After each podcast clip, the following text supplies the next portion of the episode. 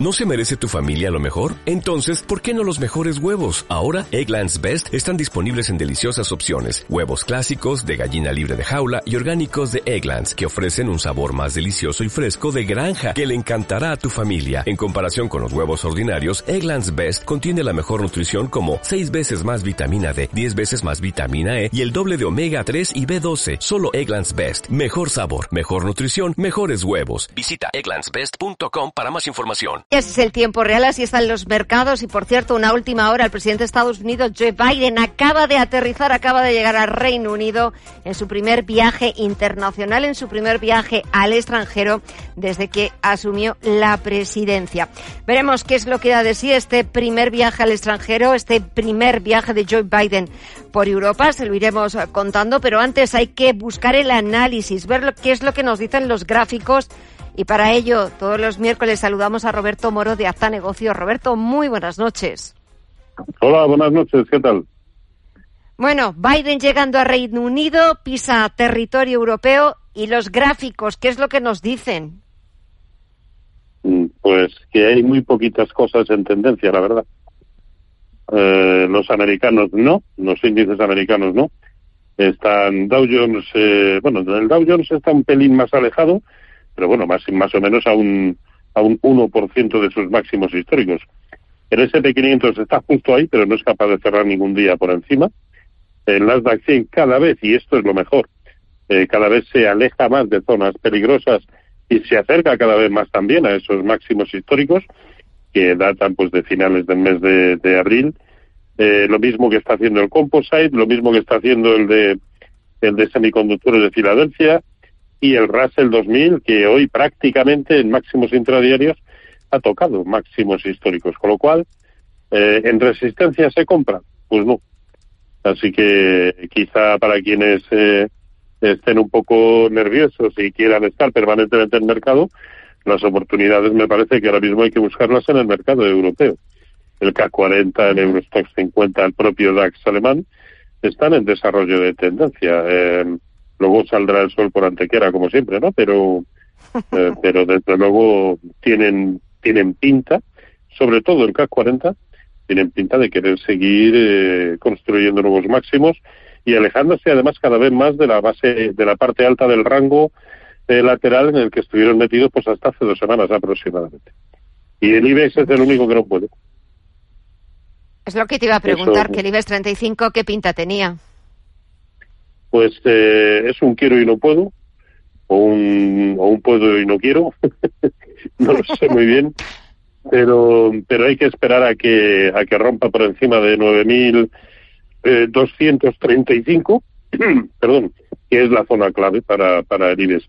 Y mientras tanto, me parece que tomar posiciones en el momento actual, me parece que es precipitarse, si bien es verdad que algunos títulos no presentan mal aspecto de manera individual, como puede ser eh, eh, Inmobiliaria Colonial, Almiral, uh Merlin Properties, el propio BBVA, no tienen mal aspecto, pero ya digo que sería preferible esperar a que el índice hiciera exactamente lo mismo que han hecho el resto de sus homólogos eh, europeos y por lo tanto esperar a verlo por encima de 9.235. Mientras tanto, creo que simplemente hay que estar fuera de mercado.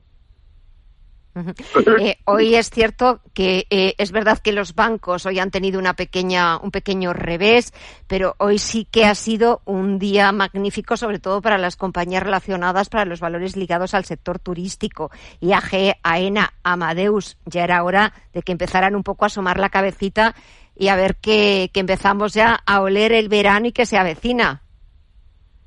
Sí, además sobre todo los valores españoles, ¿no? Que, que tan necesitados están y del, del turismo y sobre todo parece que, que, el movimiento de hoy en este tipo de títulos bueno pues elimina un poquito esa sensación eh, fea que hasta hoy mismo teníamos eh, eh, tras conocer que el Reino Unido nos había puesto en el semáforo ámbar no eh, bueno el movimiento de hoy no sé si va a tener continuidad o no pero bueno es que suceda no eh, eh, yo, desde luego, pese a ello, ninguno de los títulos que ha mencionado me parece que aún den oportunidad de entrada, pero es verdad que eh, es de saludar este, este rebote.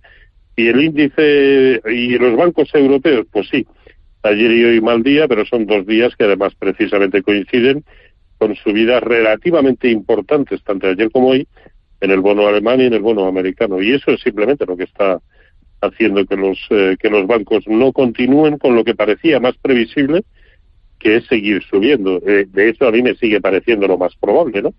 Esto puede que no sea más que una ligerísima eh, corrección para continuar subiendo.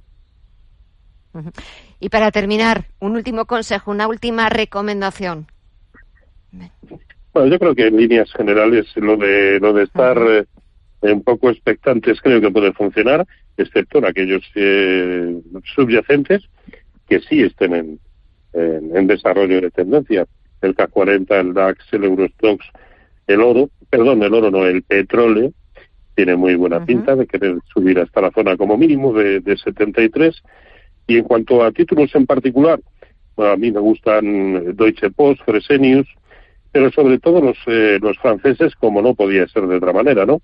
Carrefour, Airbus, Essilor, Luxótica, Legrand, Saint-Gobain, los cuatro del lujo, en todos estos me parece que constituyen ahora mismo una buena oportunidad. Para, para, para cargar las tintas, no, pero para ir picoteando, sí.